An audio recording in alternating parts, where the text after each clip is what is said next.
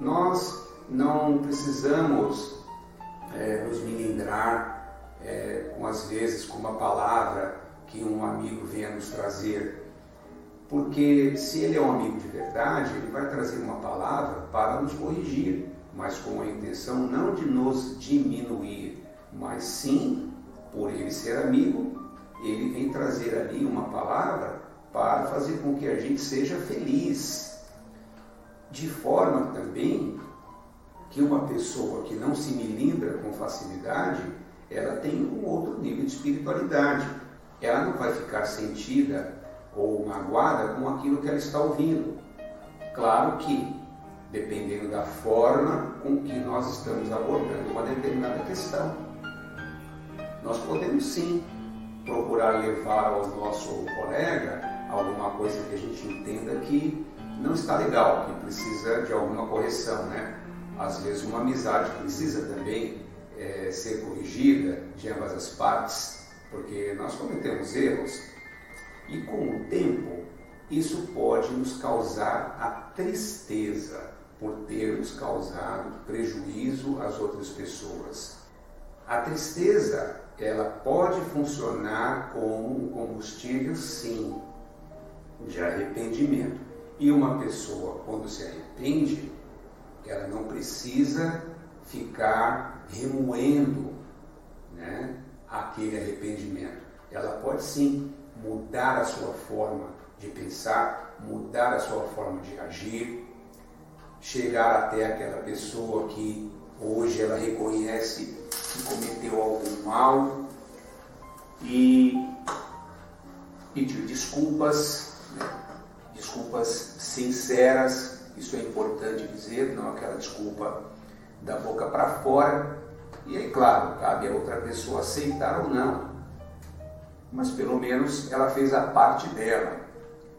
Porque se nós não tivermos a honradez de reconhecer um erro e buscar se desculpar, isso prova que de fato em nenhum momento nós estávamos fazendo as coisas de uma maneira boa para o nosso semelhante. O nosso orgulho é que faz com que a gente continue insistindo que nós estávamos certos, mesmo sabendo que em algum momento nós erramos sim, mas às vezes a gente é, não tem coragem para assumir os nossos erros. Nos faltam aí uma série de atributos que reunidos poderia resultar numa ação de humildade.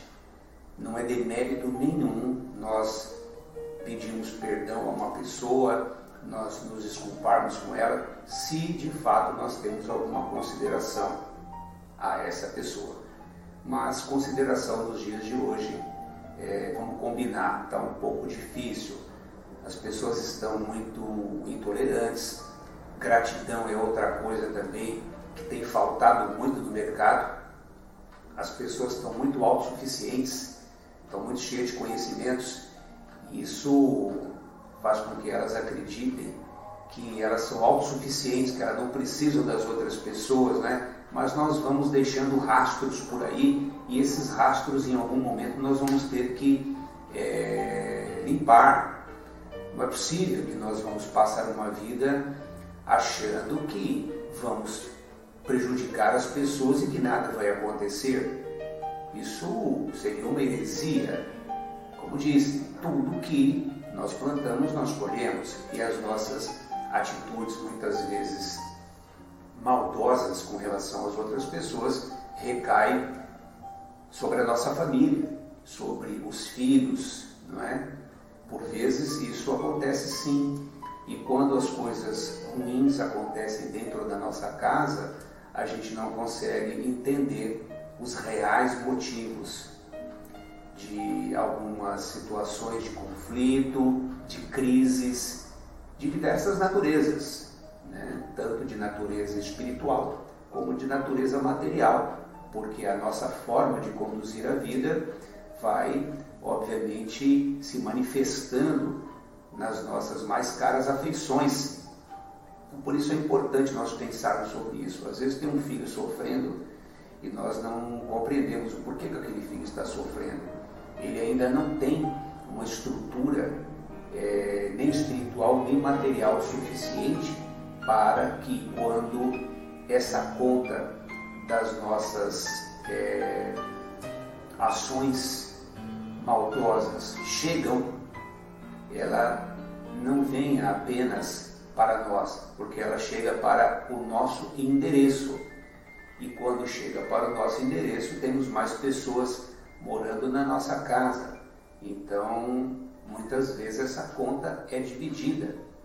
É como se uma bomba tivesse explodindo no nosso quintal e lá dentro da casa ter pessoas inocentes e outras não, mas todas vão sofrer com a explosão. Então, muitas vezes, nós temos ações individuais que não correspondem à lei do amor, mas as consequências são coletivas. Nós precisamos compreender isso. Se nós queremos paz também para as pessoas que nós amamos, nós precisamos cultivar essa paz tanto no campo individual como no campo coletivo. Nós não fazemos as coisas é, de uma maneira acreditando que nada vai acontecer. Nós temos que ter uma consciência de que quando fazemos alguma coisa de negativo para alguém, nós vamos colher isso.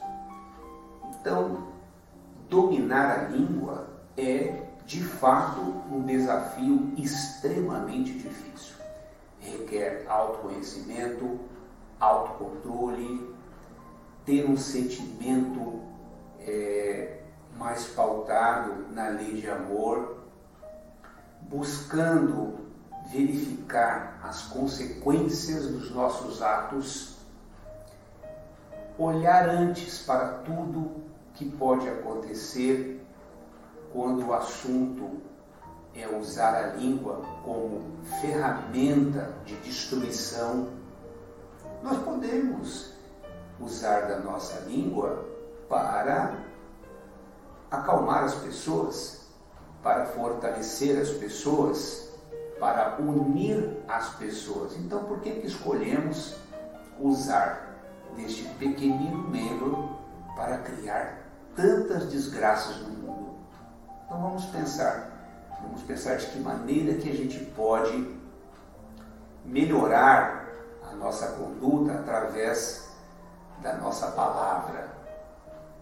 Vamos tentar aí silenciar mais o coração para que a nossa língua também seja silenciada. Lembrem-se, nós falamos pela boca aquilo que está no nosso coração.